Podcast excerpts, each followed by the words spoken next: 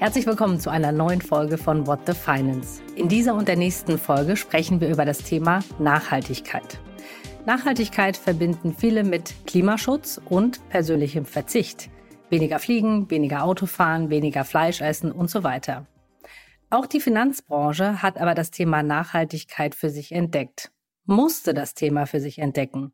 Investoren können ein großer Hebel sein für die Erreichung der Klimaziele. Wie das gehen soll und was ich als Investorin beitragen kann, darüber sprechen wir jetzt. Und zwar mit Christina Jeromin. Sie ist meine heutige Gesprächspartnerin. Sie blickt auf viele Berufsjahre in der Finanzbranche zurück mit dem Schwerpunkt auf das Thema Nachhaltigkeit. Und jetzt ist sie beim Green and Sustainable Finance Cluster. Herzlich willkommen zu What the Finance, Christina. Hallo. Was macht das Green and Sustainable Finance Cluster genau? Das musst du mir zuerst erklären.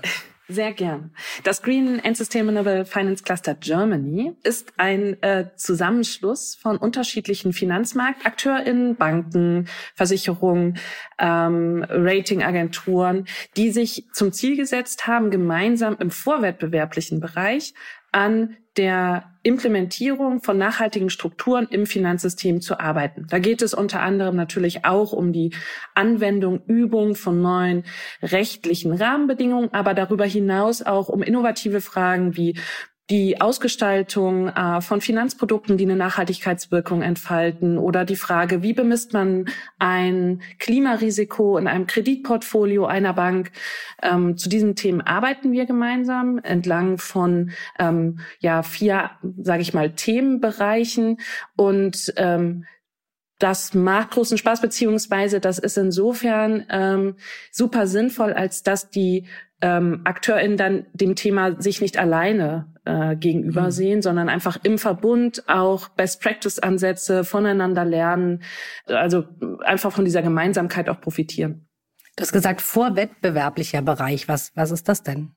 Also letztlich muss man sich das ja so vorstellen, dass Banken natürlich ja auch immer in einem Konkurrenzverhältnis zueinander stehen. Ne? Es geht, es geht äh, darum, äh, Kundinnen und Kunden für sich zu gewinnen, ob das jetzt im privaten oder in einer Unternehmensfinanzierung ist. Und deswegen vorwettbewerblich meint, letztlich teilen die natürlich nie alle Geschäftsgeheimnisse miteinander. Das kann man auch gar nicht erwarten. Ähm, und ab einem gewissen Punkt setzt dieser Konkurrenzdruck natürlich auch ein. Und alles, was aber vorher passiert, der Austausch über Nachhaltigkeit, Nachhaltigkeitsindikatoren, Transparenzinitiativen, die man gemeinsam gestalten kann. Wie geht man mit den Kundinnen und Kunden zu dem Thema um? Welche Bedarfe sieht man da? Das ist alles, ähm, da ist Kooperation möglich und nötig sozusagen. Welche Unternehmen stehen denn für dieses Cluster? Ähm, ach, das sind äh, ganz unterschiedliche Häuser. Mit dabei sind äh, die Deutsche Bank, die Commerzbank, aber auch eine KfW, eine, äh, also die BNP Paribas, ähm, damit ja auch eine französische Bank, die ING, die DZ Bank Gruppe, Jetzt ähm, habe ich natürlich, ich kann jetzt nicht mhm. alle nennen, nein, nein, Umweltbank, aber also mhm. du hast du hast im Prinzip verschiedenste Player, sage ich mal, äh, ganz klassische Mainstream-Häuser, aber dann, das sagte ich gerade, Umweltbank eben auch AkteurInnen, die schon per se ein sehr ein sehr nachhaltiges Profil haben. Aber das ist mir besonders wichtig, auch wenn ich auf diesen Kreis des Clusters schaue, dass die unterschiedlichsten Perspektiven hier zusammenkommen. Ähm, und das ist eben auch notwendig, um den Hebel Finanzsystem für die Transformation hin zu mehr Nachhaltigkeit in Wirtschaft und Gesellschaft auch zu nutzen, dass wir tatsächlich alle auch mitnehmen. Und ich habe nur auch nach den Namen gefragt, damit auch alle ein Gefühl dafür bekommen, da sind auch die großen Player im Markt eben mit dabei in diesem Cluster. Und damit hat das natürlich auch eine gewisse Gewichtung in der Industrie, was Auf jeden Fall. sehr, sehr wichtig ist. Jetzt natürlich die nächste Frage, was machst du denn da genau? Du, du sitzt am Tisch und moderierst die Diskussionen, die dort stattfinden zwischen den ähm, Häusern. Ja, tatsächlich, beziehungsweise ja, als Geschäftsführerin ähm, zum einen betreibe ich Stakeholder Management natürlich nach innen. Das heißt, ich spreche mit äh, den Mitgliedern über deren Interessen, Bedarfe, die sie sehen, ähm, auch natürlich die Beweggründe, warum sie beim Cluster mitmachen ähm, und verfolge dieses Interesse und versuche natürlich da auch bestmöglichst gemeinsam äh, in unserem Team dann auch Angebote zu schaffen, auf diese Bedarfe zu orientieren, äh, zu ähm, äh, zu reagieren. Und dann wiederum betreibe ich aber auch Stakeholder Management nach außen. Das heißt, für das Cluster spreche ich mit ähm, äh, beispielsweise zivilgesellschaftlichen Akteuren, mit möglichen neuen Mitgliedern des Clusters, ähm, mit der Politik, äh, mit der Wissenschaft. Also bin da sozusagen auch nochmal Verstärkerin der Inhalte, die wir intern diskutieren, um nach Kooperation zu suchen, beziehungsweise auch unsere Inhalte zu platzieren in den relevanten Diskursen. Und das eben in Deutschland, weil ich glaube, wir müssen einfach klar sehen, wir sind jetzt in Frankfurt ansässig, aber am Ende ist Deutschland als Finanzplatz natürlich auch relevant, gerade wenn man dann auch Richtung politische Regulierung äh, auf europäischer Ebene schaut, die ja in Brüssel stattfindet, dass man hier tatsächlich die Stimmen eint, gemeinsame Profile entwickelt, um dann auch an europäischer Ebene ähm, vereint dann für diese Interessen auch eintreten zu können. Also ich gehe mal davon aus, dass ähm, Nachhaltigkeit für dich eben eine sehr große Rolle spielt, unabhängig von dem, was du jetzt machst. Ähm, warum ist dir das wichtig? Also erstmal ist mir wichtig oder mein Interesse liegt eigentlich darin, zu versuchen, die Systeme, in denen wir arbeiten und die wir zur Verfügung haben, bestmöglichst zu nutzen, um mit genössischen Herausforderungen umzugehen. Und da ist jetzt gar nicht, also Nachhaltigkeit ist mir wichtig, ja, aber Nachhaltigkeit im Sinne von Zukunftsfähigkeit. Ich kann einfach nicht glauben, dass wir ähm, eine so hochentwickelte Gesellschaft es nicht schaffen sollte, einer Klimakrise tatsächlich erfolgsversprechend auch zu begegnen. Ich kann einfach nicht fassen, dass wir tolle Instrumente haben, wie ein Finanzsystem, und das nicht bestmöglichst nutzen, um diese Ziele, die letztlich die Zukunftsfähigkeit ähm, der zukünftigen Generationen äh, dann auch sichert, dass wir uns hier, dass wir bewegungslos zusehen, wie wir in diese Katastrophe laufen und diese äh, die eben nicht die also mit den Möglichkeiten entsprechend auch umgehen, die wir haben. Und das heißt Modifizierung oder sagen wir mal die Ausrichtung des Finanzsystems, dass es hier einen Unterschied machen kann im Rahmen äh, dieser Herausforderungen, denen wir uns gerade gegenüber sehen, das ist mein zentrales Interesse. Und du hast äh, was Tolles gesagt. Du hast gesagt, wir haben ja tolle Instrumente, wie zum ja. Beispiel das Finanzsystem. Da steht bei vielen vielleicht doch dann das große Fragezeichen. Ähm, und ich habe es ja auch eingangs gesagt, das Finanzsystem muss nachhaltig werden und spielt eben eine große Rolle. Aber warum überhaupt?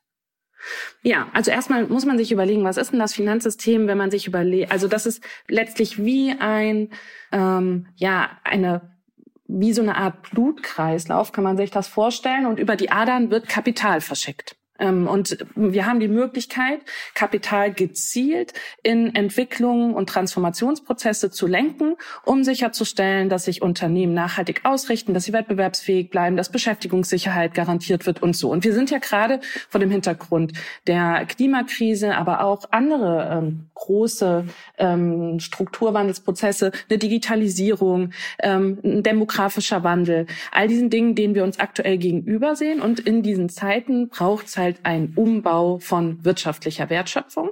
Und dieser Umbau kostet Geld. Und das Finanzsystem bietet die Möglichkeit, dieses Geld dann eben gezielt auch oder dieses Kapital gezielt dahin zu lenken, wo es gebraucht wird.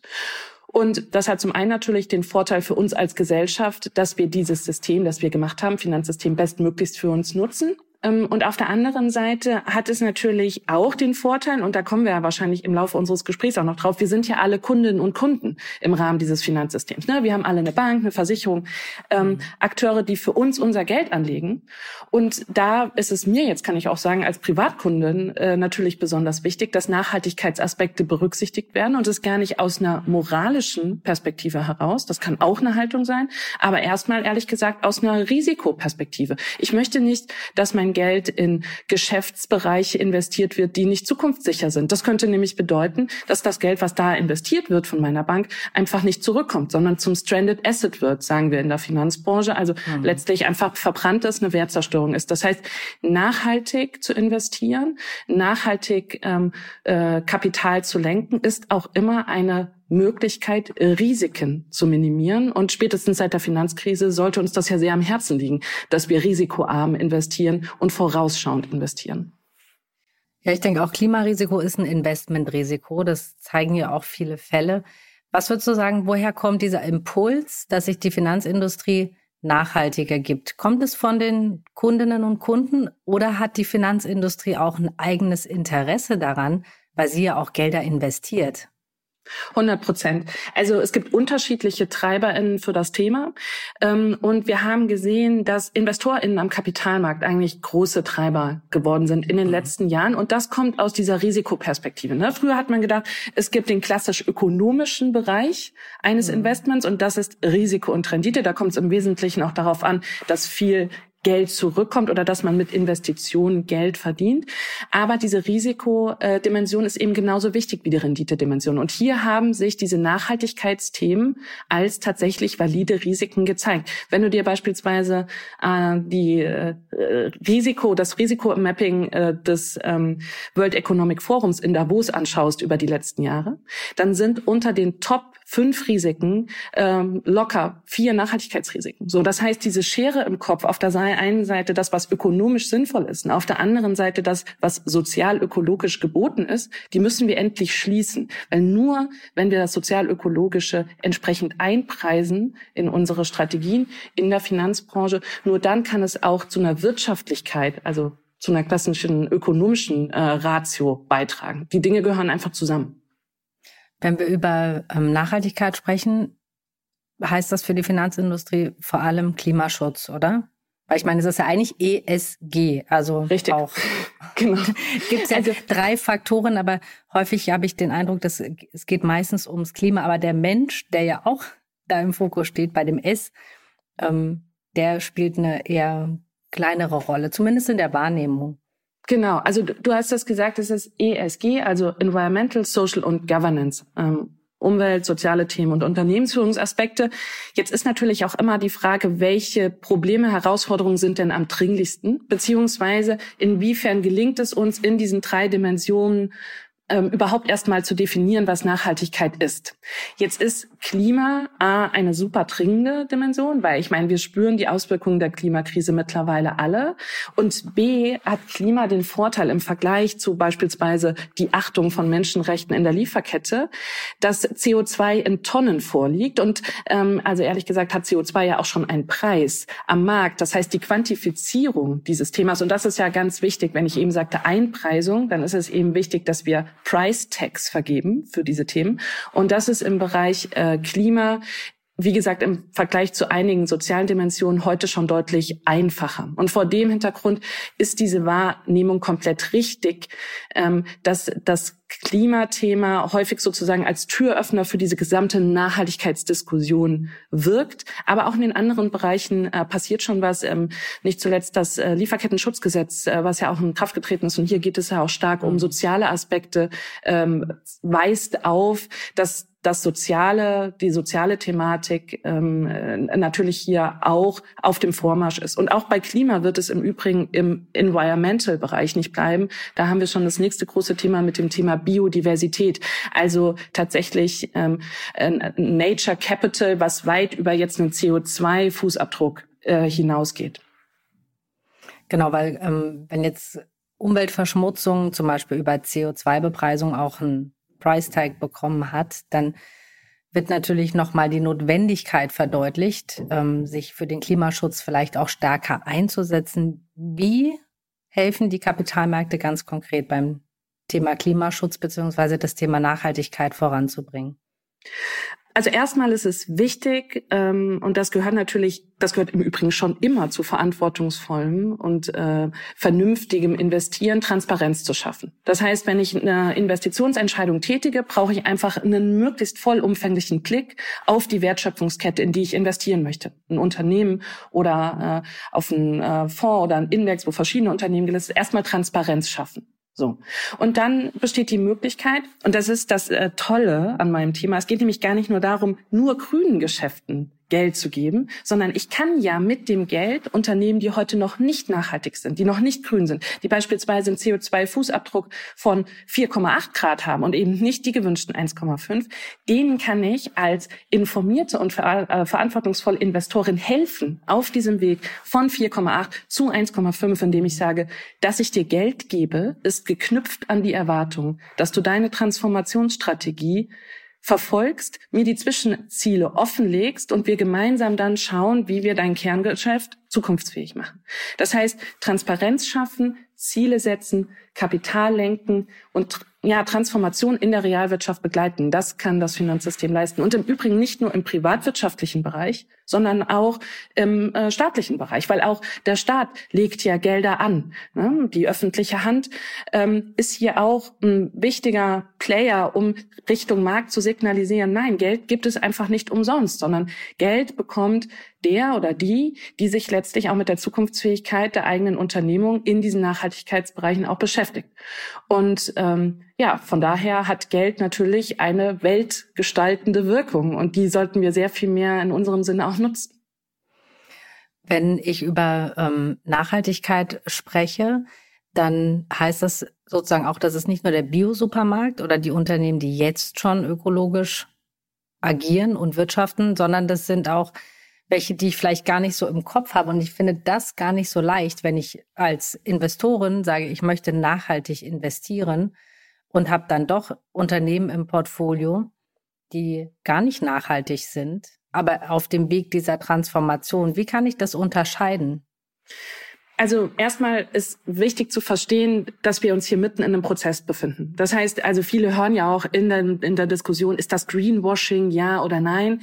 Das sind alles valide Fragen, weil wir haben aktuell noch keine rechtlich verbindlichen Standards. Also wir haben keine hundertprozentige Sicherheit aktuell im Markt, ähm, ob jetzt tatsächlich das Geld nachhaltig wirksam werden kann. Wir sind dabei, das zu definieren. Und es ist sowohl für die ähm, äh, FinanzmarktakteurInnen, die hier äh, Services und Produkte in Richtung Kundinnen und Kunden vertreten, ein Ausprobieren, ein Lernen, ein zunehmend Verstehen, wie das funktioniert, als eben auch für uns Kundinnen und Kunden. Das heißt, wenn ich zur Bank gehe, mich beraten lasse, dann muss ich grundsätzlich oder kann ich grundsätzlich ähm, einige Entscheidungen im Vorfeld treffen. Eine Möglichkeit ist zum Beispiel einen Ausschlusskriterienkatalog festzulegen, dass ich einfach ganz klar sage, ich möchte nicht, dass mein Geld investiert wird in ähm, Waffen, in ähm, Produkte, die möglicherweise oder wo Kinderarbeit in der Wertschöpfung Wertschöpfungskette ist, ähm, weiß ich nicht, Alkohol, wie auch immer. Da, da kann man sich überlegen, was will ich auf keinen Fall unterstützen. Das ist klassisches Ausschluss. Dann gibt es die Möglichkeit Engagement, also dass man sagt, ja, ich investiere bewusst in das Unternehmen XY, weil das ist heute noch nicht äh, kompatibel mit den Klimazielen, aber das Produkt, die Dienstleistung, die das Unternehmen erbringt, ist wichtig für uns als Wirtschaftsstandort, als Gesellschaft. Und deswegen möchte ich gezielt mit meinem Geld helfen, dass dieses Unternehmen diesen Sprung in Richtung Zukunftsfähigkeit schafft. Dann ist es eben wichtig, dass man sich auch regelmäßig informiert, dass diese Ziele die das Unternehmen sich selbst setzt, im Rahmen der Klimastrategie beispielsweise, auch eingehalten verfolgt werden. So, das ist auch eine Möglichkeit. Oder ich kann sagen, neben Ausschluss und Engagement, ich investiere nur in Best-in-Class-Ansätze. Ne? Es gibt ja Rating- und Ranking-Agenturen, die bewerten die Nachhaltigkeitsleistung der Unternehmen und vergeben Labels, von AAA beispielsweise bis, I don't know, minus C. Und dann kann ich halt sagen, in meinem, in meinem Portfolio sollen bitte nur AAA-Unternehmen vorkommen. Aber auch hier Vorsicht an der Bahnsteinkante, weil diese Ratings und Rankings sind nicht standardisiert. Die haben alle unterschiedliche Bewertungsansätze. Und wie ich eben sagte, uns fehlt noch die standardisierte Datengrundlage, um das zu bemessen. Also ganz sicher ist man da nie. Es ist heute noch sehr, also nachhaltiges Investieren ist wirklich Handarbeit, sowohl für die Beratenden seitens der Bank als auch für uns als Kundinnen und Kunden. Und dennoch, ähm, glaube ich, ist es sehr verständlich, dass man als Kunde dann vorsichtig ist und sagt, ist das wirklich nachhaltig? Weil das ist wahrscheinlich wie mit den Bio-Labels. Da gibt's auch extreme Unterschiede. Das heißt, wenn ich über so ein Standard oder ein Label stolper, würdest du sagen, ja, es ist zwar noch in Arbeit, aber wer weiß, ob sowas jemals geben wird. Woran kann ich mich orientieren? Du hast Ratingagenturen genannt, aber was, ich meine, jede, jedes Finanzinstitut bietet nachhaltige Produkte an. Weil es einfach, aber ich meine, die einen sind vielleicht nachhaltiger als die anderen. Woran kann ich das erkennen? Das kann ich leider so scherenschnittartig überhaupt nicht beantworten, mhm. weil da einfach noch zu viel Diversität im Markt herrscht. Ich würde immer sagen, die Bank des Vertrauens und seit dem 1. Äh, August letzten Jahres ist es ja auch verpflichtend so, dass Nachhaltigkeit Teil des Beratungsgespräches sein muss. Und hier sind wir als Kundinnen und Kunden auch gefragt, diese Transparenz nachzufragen. Ne? Wir kennen das ja letztlich auch aus dem ähm, Nahrungsmittelbereich oder auch viele achten ja beim Einkaufen, jetzt wenn es um Fashion geht und so, darauf sind es nachhaltige Labels Und diese Aufmerksamkeit, dieses Nachfragen, das müssen wir uns auch angewöhnen für unsere Finanzgeschäfte. Und dann kann ich mit meiner Bankberaterin, meinem Bankberater dieses Thema auch einfach mal erörtern und mir hier anhören, ähm, was es für Möglichkeiten gibt und dann vielleicht auch echt noch mal nach Hause gehen, das auch noch mal ein bisschen online recherchieren. Wie gesagt, das ist Handarbeit, es gibt nichts von der Stange ähm, aktuell, aber diese Verantwortung wahrzunehmen und damit ja auch die Möglichkeit zu gestalten, als Kundin des Finanzsystems einen Unterschied zu machen mit meinem Geld, daran sollten wir uns zunehmend gewöhnen. An, also was heißt gewöhnen? Das ist ja eine Möglichkeit für uns. Was ist ein Klimaschutz für dich? Also ich könnte natürlich auch sagen, ja, Verzicht, das habe ich auch eingangs gesagt, ist die eine Seite. Oder ich sage, ach Gott, ich brauche gar nicht verzichten, ich habe ja ein nachhaltiges Portfolio. Also ich glaube, diese Ver Verzichtsdebatte, die führt uns nicht weiter, beziehungsweise in eine Sackgasse. Wir haben aktuell die Möglichkeit, im Angesicht dieser Herausforderung Klimakrise uns klug zu verhalten. Das ist mein Anspruch an uns. Das ist auch mein Anspruch an uns als BetreiberInnen von einem Finanzsystem, dass wir das doch möglichst klug machen. Und da muss ich nicht drüber reden, ich darf und das, ich darf das und das nicht mehr, sondern ich würde eher darüber reden, ich habe die Möglichkeit, mich zu entscheiden. Ich habe die Freiheit zu wählen, gehe ich diesen Sackgassenweg ähm, und bestehe darauf, dass ich aber jeden Tag bitte mit meinem Auto äh, so und so viel Kilometer fahre und auch ähm, möglichst schnell. Ist das meine Definition von Freiheit oder dass ich dreimal in der Woche Fleisch esse? Oder ist es vielleicht meine Definition von Freiheit, dass ich mich als kluge Frau, als kluge Bürgerin entscheiden kann, bestimmte Dinge, die nicht zukunftsfähig sind, die niemandem was bringen und uns am Ende sehr viel Geld kosten, als Gesellschaft, mhm. ähm, dass ich die einfach nicht mehr tue. Und ich glaube, wir brauchen hier einen Wechsel im Narrativ. Ne? Also wenn du beispielsweise überlegst, häufig siehst du auf äh, Zeitungen, Magazinen äh, so reißerische Titel wie können wir uns die Transformation leisten? Was kostet mhm. uns der Umbau der Wirtschaft? Ich finde es doch viel interessanter zu fragen, was kostet es uns, wenn wir diesen Umbau weiter verzögern? Das ist nämlich das eigentlich interessante. Und das können wir uns nicht leisten. Das können wir uns nicht leisten. Aber wir stellen die falschen Fragen und wir bleiben in dieser Verzichtsdebatte hängen, statt über Möglichkeiten zu sprechen. Und je länger wir diese Möglichkeit nicht nutzen, das ja, desto mehr verringern die sich natürlich auch, weil die Zeit, und das muss man halt leider wirklich sagen bezüglich auf diese Klimadebatte, die Zeit läuft uns davon. Und die Möglichkeiten, die wir haben, schrumpfen, wenn wir hier nicht konsequent vorangehen. Und ähm, mein Eindruck ist, dass die Nachfrage sehr groß ist nach nachhaltigen Produkten im Finanzbereich, dass sich nachhaltig oder dass viele nachhaltig investieren wollen, dass die Finanzindustrie ja auch nachhaltiger investieren möchte, beziehungsweise sich nachhaltiger geben möchte. Wo ist denn da der größte Hebel im Moment? Der größte Hebel ist meines Erachtens nach wirklich die Herstellung von Transparenz. Also erstmal müssen wir uns alle gemeinsam darauf committen, wo wollen wir denn hin? Glücklicherweise gibt es diese Politikziele ja schon. Das sind mhm. die Nachhaltigkeitsziele der Vereinten Nationen und es ist das 1,5 Grad Ziel von Paris. Diese Ziele müssen wir runterbrechen, auch in das Verhalten im Rahmen des Finanzsystems. Und dann müssen wir tatsächlich ähm, entlang der Frage, zahlt dieses Invest auf die Erreichung dieses Ziels ein, ja oder nein, vorgehen. Das heißt, wir brauchen Transformationspläne für die Sektoren, ob das jetzt im Automobilbereich ist oder ob es im Chemiebereich ist. Wir müssen schauen, dass wir das Geld tatsächlich so einsetzen, dass unsere Wirtschaftsbereiche sich nachhaltiger ausrichten können und den Weg Richtung 1,5 Grad, Richtung Erreichung Nachhaltigkeitsziele Vereinter Nationen, ähm, dass wir den schaffen. Transparenz, Transformationspläne, ähm, verbindliche Politikziele und ganz ehrlich am Ende auch eine gewisse Frustrationstoleranz, weil wir machen das alle zum ersten Mal und in dieser Transformation werden Fehler passieren. Das ist selbstverständlich im, Rahmen einer solchen Mammutaufgabe. Und ich wünsche mir von uns allen, dass wir diese Frustrationstoleranz mitbringen, denn übrigens auch als Kundinnen und Kunden des Finanzsektors, weil diese Diskussion, das ist doch alles Greenwashing und der ganze Finanzmarkt ist nur ein großes Casino, der greift doch recht kurz und macht letztlich auch die Lust so klein, mit diesem Instrument positiv arbeiten zu wollen. Deswegen achtsam sein, sich nicht alles verkaufen lassen, aber auch akzeptieren und respektieren, dass wir uns alle in einem Prozess finden, den wir noch nicht geübt haben. Ähm, und da müssen wir einfach offen bleiben, ähm, auch für eine Fehlerkultur. Und sich auch nicht davon vielleicht abbringen lassen, weil ja oft dann in Frage gestellt wird, können wir diese Ziele überhaupt erreichen? Bringt das noch was? Und das äh, bringt ja auch noch diesen zusätzlichen Frust, dass ich äh, das Gefühl habe, oft, egal was ich tue, es wird eh nie reichen, um unseren Planeten zu retten und das auch auszublenden, weil alles, was wir dafür tun, es auf jeden Fall wert ist, weil es werden wir erst am Ende erfahren, ob es das dann vielleicht wirklich doch war. Also und in allererster Linie, ich meine, wir reden immer davon, dass wir den Planeten retten wollen. Also wir müssen uns retten. Der Planet hm. wird weiter existieren. Ja. ja. genau. Und genau wie du sagst, diese, diese Debatte, ist das überhaupt noch zu schaffen? Ich finde es interessant. Ne? In diesen Tagen wird so irgendwie still und leise das 1,5 Grad Ziel so ein bisschen beerdigt, habe ich das Gefühl. Ich nehme immer mehr wahr, ob das LinkedIn-Posts sind oder ob ich eine Zeitung lese, dass dann so Nolens Volens gesagt wird, ja, das können wir ja eh nicht mehr schaffen. Wo man so denkt, ah, okay, da bräuchte es eigentlich den breiten gesellschaftlichen Aufschrei, weil dieses 1,5 Grad Ziel ist eng damit verknüpft ist, wie eine Lebensgrundlage Lebensgrundlage haben, beziehungsweise genau. zukünftige Generationen. Und das hat, genau wie du sagst, jeder Schritt, den wir im Privaten oder als Gesellschaft in diese Richtung tun, ist niemals umsonst.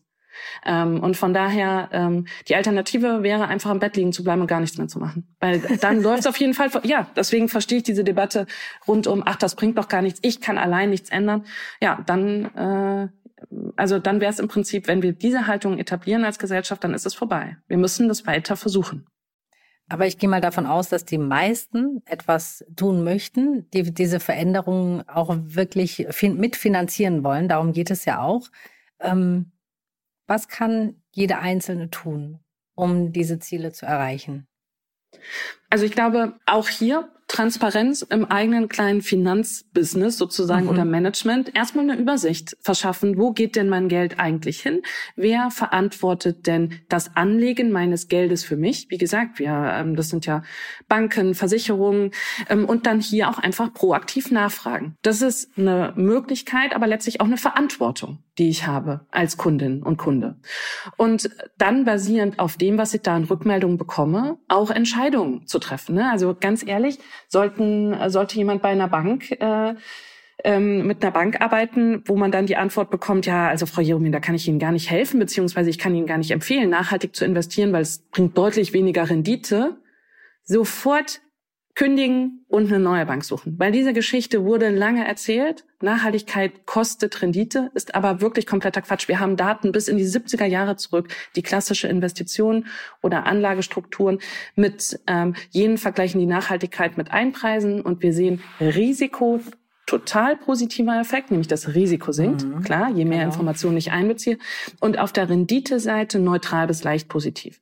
Das heißt, ähm, ich sollte mir als Kundin Kunde da auch PartnerInnen im Finanzsystem suchen, die da mit auf der Spur sind und mir auch attraktive Angebote machen können. Ne? Bei aller Transparenz hinsichtlich der Fehleranfälligkeit, aber die mich hier proaktiv begleiten wollen, diese verantwortungsvolle Rolle auch wahrzunehmen und auch sich immer bewusst machen, dass wir auch mit kleinsten Beträgen immer die Möglichkeit haben, was zu bewirken und zu sagen, ich investiere in dieses Unternehmen auch bewusst nicht und in dieses Unternehmen investiere ich, weil es mehr Menschenrechte, mehr Umweltschutz und so weiter verfolgt.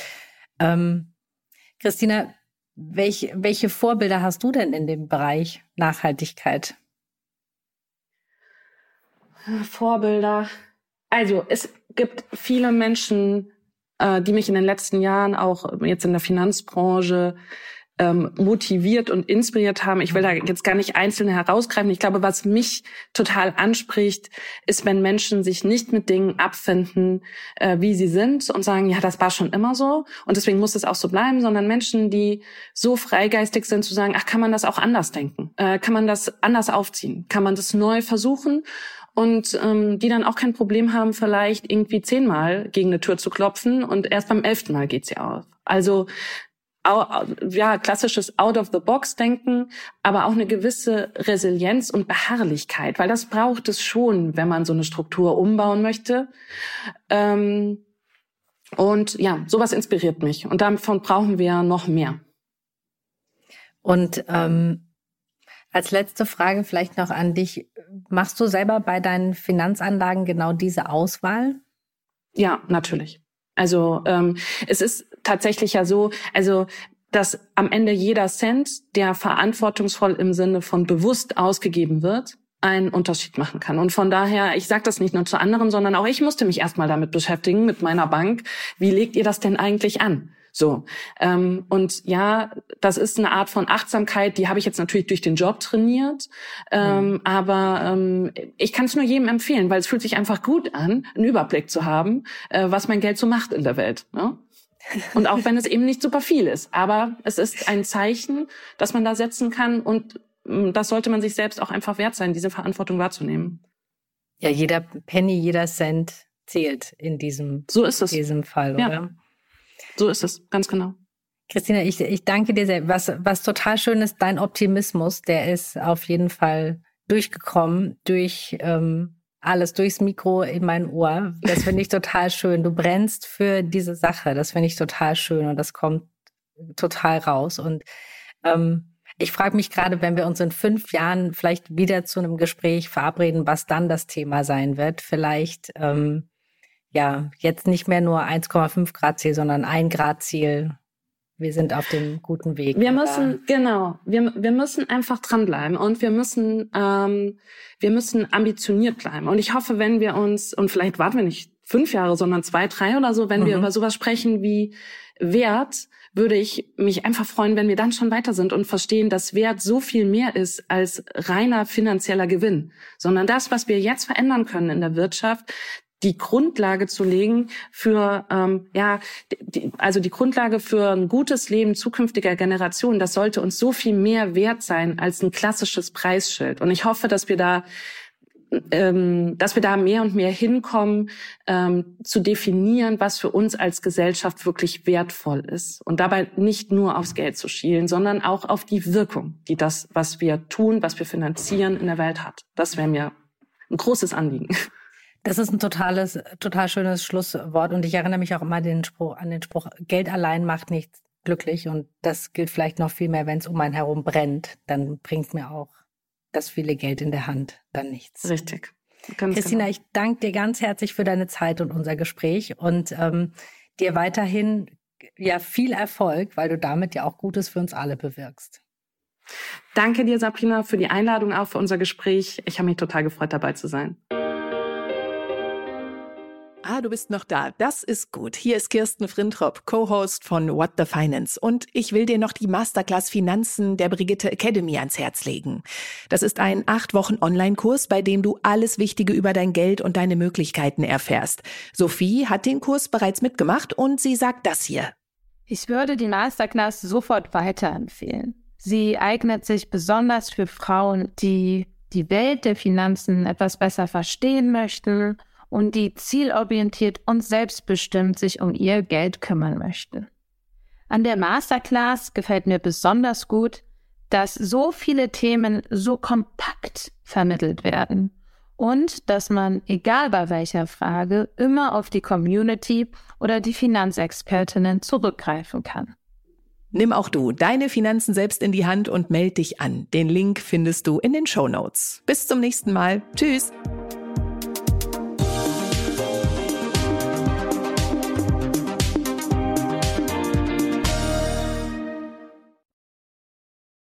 Dieser Podcast ist eine Produktion der Audio Alliance.